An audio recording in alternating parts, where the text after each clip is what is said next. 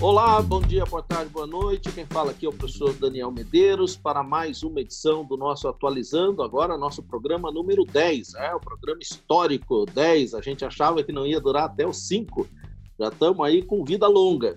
Comigo aqui o professor Alexandre. Tudo bem, Alexandre? Opa, tudo bem? Tranquilo. E dois convidados bem legais, bem, bem importantes para esse programa de hoje. O professor Rodrigo. Tudo bem, Rodrigo? Tudo bem e o professor Marcelo, que é diretor, professor lá da unidade de Ponta Grossa. Tudo bem, Marcelo? Tudo bem, Daniel. Opa, prazer você estar aí com a gente. E para vocês que estão nos ouvindo, além desses mestres, professores, ele, a particularidade do convite é porque os dois são farmacêuticos de formação.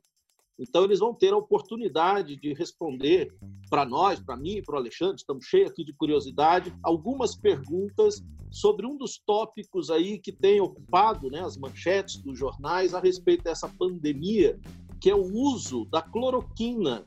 Né? Nem sei se é assim que fala, depois eles vão me corrigir. Mas é, quem vai começar perguntando é o professor Alexandre. Alexandre, manda brasa aí. Então tá, eu, eu, eu vou fazer duas perguntas diretas para o Rodrigo, é, assim, perguntas que eu julgo simples, mas que julgo importantes. Rodrigo, a, a primeira pergunta é o seguinte, é, nós ouvimos falar muito do cloro, né, na, o cloro é utilizado no tratamento da água, processamento do papel, né, para deixar ele branquinho, aquela coisa toda. Então eu ia te perguntar o seguinte, qual a diferença entre o cloro, né, que a gente ouve falar tanto, e a cloroquina e a hidroxicloroquina. Né? Qual a diferença disso aí, você que trabalha mais diretamente com a química? Bem, Alexandre, é assim. O cloro que se usa em água é o hipoclorito de sódio. É uma substância que tem ação desinfetante. Tu passa em superfície, tu passa em roupa, passa no chão, ela mata vírus, bactéria, mata fungo. Ela não é específica, é uma coisa que desinfeta, é um oxidante bem forte. A cloroquina é uma molécula que é usada muito para combate à malária e por um acaso se descobriu que parece que tem uma ação contra o coronavírus. Ela é uma molécula sintética, ela é produzida no laboratório e ela é baseada na quinina, que é uma molécula presente na quina, que é uma planta lá da Amazônia. Então, que se percebeu que ela é uma substância que tem até uma ação com o coronavírus, que está sendo comprovado. A hidroxicloroquina é uma versão dela que tem um hidroxila. E o que faz, que diferença faz isso? É, faz com que essa molécula seja um pouco mais solúvel na água. E sendo mais solúvel em água, ela é eliminada um pouco mais fácil. E como você elimina mais fácil pela urina, ela não chega a ser tão tóxica para o corpo. Quer dizer, não fica tanto tempo no corpo, se elimina um pouco mais fácil. É uma forma um pouco mais branda da cloroquina. É essa a ideia. Tá. Então tá. Outra coisa que eu ia te perguntar é assim: é, é, existem notícias de que o governo brasileiro é, fechou um acordo com o governo da Índia para comprar matéria-prima para a fabricação da cloroquina, certo? Então, olha só, é, é, a, a, Índia é um país em, subdesenvolvido ou emergente, é um membro do BRICS, enfim, e é um país que é conhecido por ter uma indústria química muito, muito conhecida, né? uma indústria química grande e tal, aquela coisa toda. Mas, assim, sendo uma matéria-prima é, para um remédio, né, eu penso que é uma coisa mais sofisticada, que eventualmente viria de laboratórios da, da Alemanha, do Japão, enfim, mais sofisticados. Então, minha segunda pergunta é: da onde é extraído o cloro, né? E, e que matéria-prima é essa para os remédios? É uma matéria-prima mais sofisticada? Da onde que ela é obtida também? Não, Alexandre, deve ser. Eles devem ter pego da Índia por questão de preço, questão mesmo assim de quantidade. Porque se você pensar, o mundo inteiro quer fabricar isso, né? O Brasil fabrica cloroquina, tem vários laboratórios brasileiros que fazem isso. Então não é algo importado assim que você precisa trazer do exterior, não. É o Brasil mesmo faz isso aí. Então o que deve ter acontecido foi questão de preço, questão de quantidade, demanda mesmo, sabe? Como eles têm uma indústria grande, eu acho que deve ser mais questão de demanda. É, o cloro que, se, que a gente fala não é o mesmo cloro de limpeza. É, o cloro é, é ligado a essa molécula simplesmente para deixar um pouco menos solúvel né, em, na água, para você poder administrar um pouco mais fácil para o paciente e não ter uma, um efeito de primeira passagem muito forte. Só isso. Então não, tem, Um, tem, não tem um porquê, assim. Poderia ser em qualquer lugar do mundo, sabe? Não tem nada especial uhum. em relação à matéria-prima. Não são matérias-primas, assim, que a gente pode dizer sofisticadas. Não, é coisa simples. É mais demanda, é, é mais quantidade mesmo. E, e, e, esse cloro, no caso, que é a base, certo? Ele é, ele vem do, ele vem do quê? Ele vem de um na verdade é o contrário. Assim, do minério, do petróleo, da onde que ele vem? Não, na verdade é o contrário. O que acontece? Tu tem uma molécula grandona e o cloro é o detalhe. O cloro está ligado uhum. nessa molécula orgânica bem grande, sabe? Uhum. Então, assim, provavelmente deve ser do petróleo, porque é um composto orgânico com muitos carbonos bem grande, sabe? E esses uhum. compostos geralmente derivam do petróleo ou, de, ou alguma coisa parecida, uma matéria-prima parecida. Hum. Tá, então tá. Então vou devolver aí, Daniel, agora é contigo aí. Legal. Queria só fazer um comentário também de leitura de jornal. Né? Eu estava lendo essa semana de que o governo federal encomendou ao Exército a produção de, de cloroquina. E, e, segundo a informação do jornal, o, o, Exército já teria produzido aí em torno de 2 bilhões de, de cápsulas ou de enfim, cartelas. É, como disse o Rodrigo, há uma produção nacional, né, o que talvez aí seja realmente um problema de demanda, né, a questão de produzir em grande volume né, para poder atender a uma, a uma doença que, que tem uma alta taxa de contágio. Parece que é isso aí. Mas eu queria fazer uma pergunta para o Marcelo. Marcelo, é o seguinte: é, o meu pai ele sofre de lúpus, né? essa doença autoimune, já há alguns anos, e ele se trata com cloroquina. É, e toma lá, né, todo dia, tal, o remédio, tudo. Inclusive ficou bastante preocupado. Veja como são as consequências das coisas, né? Porque até pouco tempo atrás era possível comprar a cloroquina sem receita médica nem nada é um produto genérico e tal, você vai na farmácia e de repente, por conta desses boatos de que a cloroquina faz eh, tinha efeitos, é, digamos, em relação ao coronavírus, é, sumiu a cloroquina das farmácias e o próprio governo tomou a atitude de submeter a compra à retenção da receita médica. E a médica de meu pai tinha viajado para a Áustria e ficou presa lá por causa da quarentena. Não, podia, não podia voltar. E ele ficou, eu, eu fiz até uma solicitação nas redes sociais, porque meu pai ficou sem um remédio. Mas felizmente agora isso tudo foi solucionado.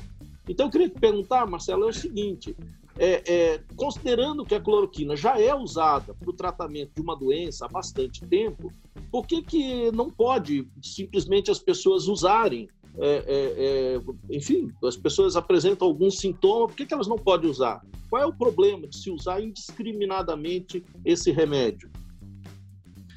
Veja, é, Daniel, a questão é que, esse, como o Rodrigo falou, esse medicamento ele, ele é muito tóxico ao organismo. Né? Então, se nós formos comparar o, o, o tratamento de lúpus, mesmo da artrite, da malária, né, que também é, é esse medicamento é, é o tratamento da malária. Se nós vamos pegar essas três patologias aí, são patologias que há anos já se utiliza a, a cloroquina. E para, para a atual Covid, né, para, para o coronavírus, isso não, não foi usado, está sendo usado agora. Então, como são patologias diferentes, é, é, é, uso há anos já nas outras três que eu falei, é, passa a ser então preocupante, né? Mesmo a, a, Academia Brasileira de Ciências e a Academia Nacional de Medicina é, assinaram um documento agora no, no final de semana é, contrariando a ideia de se utilizar a cloroquina para o coronavírus. Por quê? Porque tem que fazer todo a, a, toda a cadeia adequada para uso em humanos. Né? Mesmo na China já fizeram a, o uso da, da cloroquina em hospitais e, e, tem, e tem uma, toxica, uma toxicidade elevada. Então, por isso a preocupação, e por isso não se deve é, acreditar que a cloroquina vai fazer a, a cura da, da, do, do, coronavírus, né? Por já ser uma patologia. Se a gente for pensar no, no, no passado, né, nós já tivemos casos de, de, de, coronavírus, mas o que nós temos hoje, ele é diferente, né? Ele passa a ser diferente. Então, a cloroquina não, não, não, não no momento não pode ser indicada assim como está se falando, né? Então, as pessoas o... têm que ter essa consciência de que precisa se conhecer melhor o medicamento para essa patologia que é o coronavírus.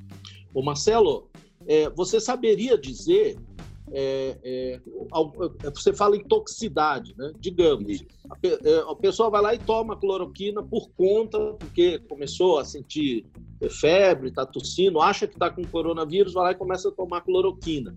É, que tipo de, de, de, toxicidade, ou seja, que tipo de efeito colateral é, é, é possível que essa pessoa tenha? É, ou seja, qual é o risco efetivo é, para as pessoas que usam sem a recomendação médica, sem, sem a especificidade do, do médico? Veja, veja, Daniel, em relação, né, a, já pegando o gancho da tua primeira pergunta, qual é a dosagem adequada para artrite? Qual é a dosagem adequada para o lúpus? Qual é a dosagem adequada para a malária? Você conhece. Para o coronavírus, não se conhece.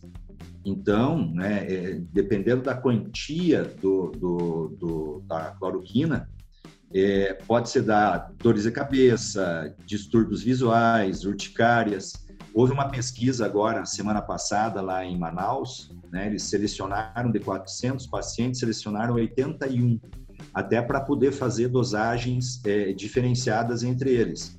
E a grande maioria apresentou, na dosagem mais elevada, arritmias cardíacas, que poderia gerar até uma parada cardíaca também.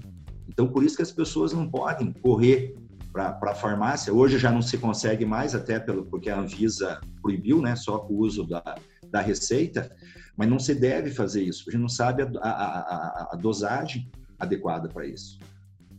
E, e, então, o, o, o, bom, só para a gente concluir, né, porque o nosso, nosso aluno, aluna, né, é importante um comentário de alguém com a tua formação farmacêutica, aquele que entende do assunto. Você, por exemplo, se, se você tivesse que tomar a decisão de é, recomendar o uso amplo ou não da cloroquina nesse momento, digamos, se coubesse a você dar essa, de, tomar essa decisão, que decisão você tomaria? Difícil de dizer, viu, Daniel? Difícil, mas é um medicamento que, vamos dizer assim, nas dosagens que eles têm usado Há algumas pessoas que têm dado bons resultados, outras não, né? Fica muito difícil de dizer ou sim ou não, né? Então a gente tem que muito se basear em, na, na, no conhecimento científico, né? Se a literatura científica diz que dá o resultado, acho que vamos avalizar.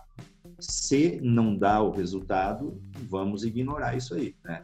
Você veja, a, a, não existe nenhum nenhum trabalho na, na, literatura, nem em revistas, não existe nada assim que se comprove que, de fato, a cloroquina está dando esse efeito. Né? Ou seja, precaução é, é sem assim, dúvida, é, é, algo que todo mundo precisa ter nesse momento, né? E, e não ficar assim também tão é, é, afoito, né? Eu, eu testemunhei isso. Eu fui com meu pai, a gente foi em várias farmácias, rapaz, tinha sumido o negócio. Pode um troço. Isso é coisa de três semanas atrás, quando a conversa começou. Então, acho que é bem importante a gente ter esse tipo de precaução. Né? O Alexandre, você quer fazer mais alguma pergunta? E aí a gente encaminha, então, para terminar? Pois não, Marcelo? É importante as pessoas se informarem bastante, né? Isso que nós estamos fazendo aqui está levando uma, uma, uma informação assim mais, foge um pouquinho do básico. Porque normalmente o que acontece? Às vezes o pessoal escuta de um, escuta de outro, lê às vezes uma manchete, não, não se interage né, tem que fazer. Então é muito importante a gente conhecer primeiro, né, para daí também tomar uma opinião mais positiva ou não. Sem dúvida. É, eu acho que esse é, é o papel da gente que é professor, Sim, trabalha com educação, e esse foi o objetivo dessa, desse encontro. Né? Alexandre, quer fazer mais uma pergunta para a gente terminar? Eu acho que o Rodrigo quer falar alguma coisa, Rodrigo. Manda. É, quero sim. É, a gente tem que tomar um certo cuidado, quem está ouvindo, porque a cloroquina é indicada para o tratamento do coronavírus, não para prevenção. Então, assim, eu não posso, eu vou tomar cloroquina e não vou ficar doente. Não, é quando você já está doente. É, o que é ruim desse medicamento, que eu estava lendo sobre ele, é que existe algo chamado dose terapêutica, que é a dose de tratamento. É, geralmente o medicamento tem a dose terapêutica distante da dose tóxica, distante. Então, por exemplo, assim, se você está em casa, toma dois comprimidos de paracetamol, o indicado é um. Mas se você tomar dois, não tem problema, você não vai morrer por causa disso. Com a cloroquina é um pouco mais sério, que essa dose terapêutica e dose tóxica são muito próximas. Então, o uso não consciente, o uso sem de fato de uma orientação, pode trazer sérios problemas. Então, ao invés de você tratar aquilo que está sentindo, pode gerar novos problemas de saúde. Aí você pode ir para o hospital por uma arritmia, por um problema cardíaco, por uma série de coisas. Então, tem que ter muito cuidado com isso. Mesmo assim, algo assim que tem que ter cuidado. É, se sentir algum problema, tem que ir no médico, tem que ver o que está acontecendo, porque é, eu não sei, me, se me perguntassem se eu quero tomar cloroquina, eu acho que eu falaria não. E por que não? Porque, de fato, não foi comprovado. Eu vi uma pesquisa falando assim, ai, tantas pessoas melhoraram usando cloroquina. Mas se elas não usassem, será que elas melhoravam também? Por não ter estudos, sabe? Então, acho isso meio incerto ainda. Existem outros medicamentos agora que estão pesquisando, antivirais, até mesmo aqueles indicados para HIV, que tão, têm resultados tão bons quanto, ou se não melhores, que a cloroquina. Então, assim, é, o, o, nosso problema hoje é que a gente não tem tempo, né? Para, de fato, ah, vamos esperar. A coisa é agora. Por isso estão testando, testando, testando. Mas eu acho que a, a, a saída para nós mesmos é uma vacina. Acho que é a coisa que mais vai trazer resultado para a gente.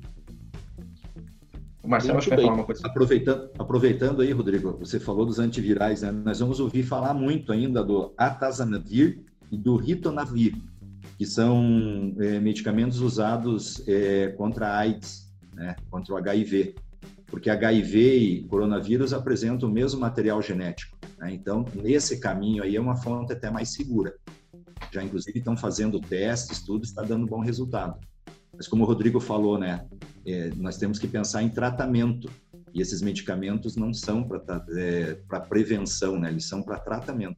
Legal. Creio que a melhor prevenção, como você disse, Marcela, é informação.